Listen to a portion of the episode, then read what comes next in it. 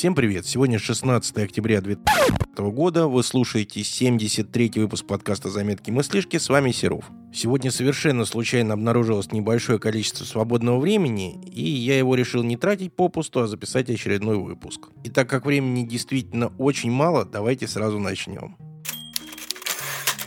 В этом выпуске я, пожалуй, отвлекусь немножко от ответов на вопросы про мое путешествие в Америку, а попытаюсь ответить хотя бы кратенько на вопрос, который мне часто задают в последнее время. А именно вопрос о моей текущей работе.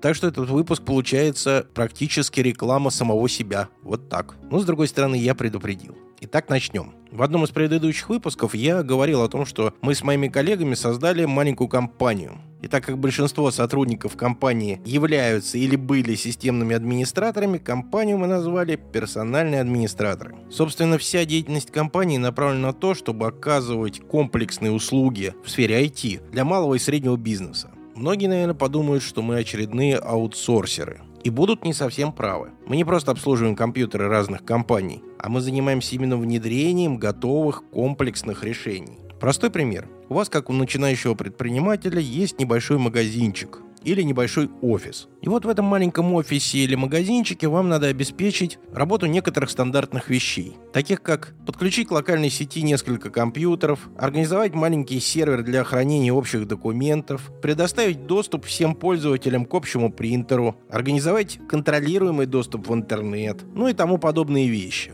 А вот четкого понимания, как это сделать достаточно быстро, недорого и легально, я имею в виду с точки зрения пиратства, у вас нет. А если еще туда надо подключить телефонию, так это вообще беда. Одним словом, задач много, понимания мало, бюджет ограничен. В этой ситуации есть несколько решений. Первое. Нанимаем какого-нибудь студента, который за небольшие деньги попытается эту всю инфраструктуру поднять. Опыта, как показывает практика, у такого человека маловато, поэтому процесс подключения всего этого хозяйства может прилично затянуться.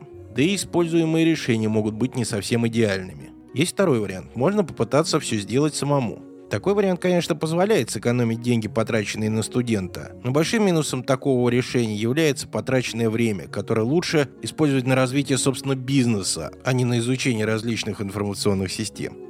Есть еще третий вариант. Можно обратиться к какому-нибудь интегратору. Но тут, как правило, возникает проблема в больших ценах на их услуги. Да и как опять же показывает практика, малый бизнес для них не очень интересен.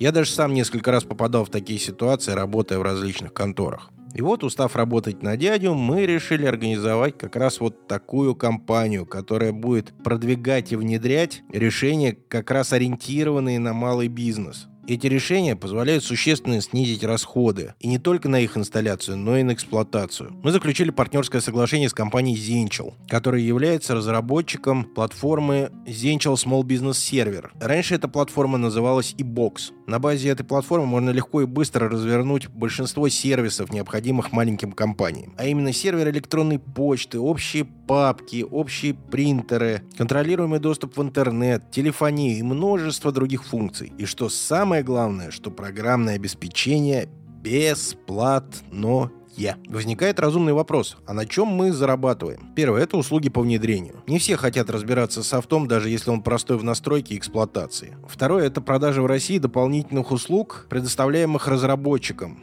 Эти услуги идут под общим названием Zenchel Cloud. В подробное описание этих сервисов я сейчас вдаваться не буду. Если у вас возникнут вопросы, вы мне напишите. Пока же, если вам интересно, я рекомендую обратиться на сайт разработчика, ссылку на который я укажу в шоу-нотах. Ну и третий способ заработка – это обучение. Мы сейчас ведем переговоры с разработчиком о получении нами статуса официального тренинг-центра, и уже в ближайшее время мы сможем начать официально обучать новых системных администраторов, передавать свой опыт, так сказать. Ну вот вот, собственно, наверное, и все, что я хотел сказать пока про работу. Если будут вопросы, задавайте, с удовольствием на них отвечу.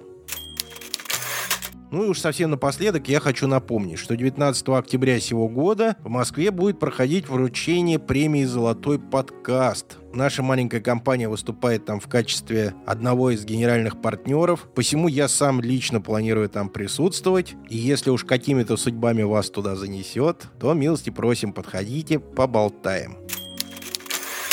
Ну все, дорогие мои, мне пора бежать. Надеюсь, я вас не очень утомил своими разговорчиками. Я напоминаю, что вы слушали 73-й выпуск подкаста «Заметки и мыслишки». Оставляйте ваши комментарии в привычных местах на Арподе, под FM, на официальном сайте этого подкаста подкастсеруф.ру или пишите мне в твиттер twitter.com slash Услышимся в следующем выпуске. Пока.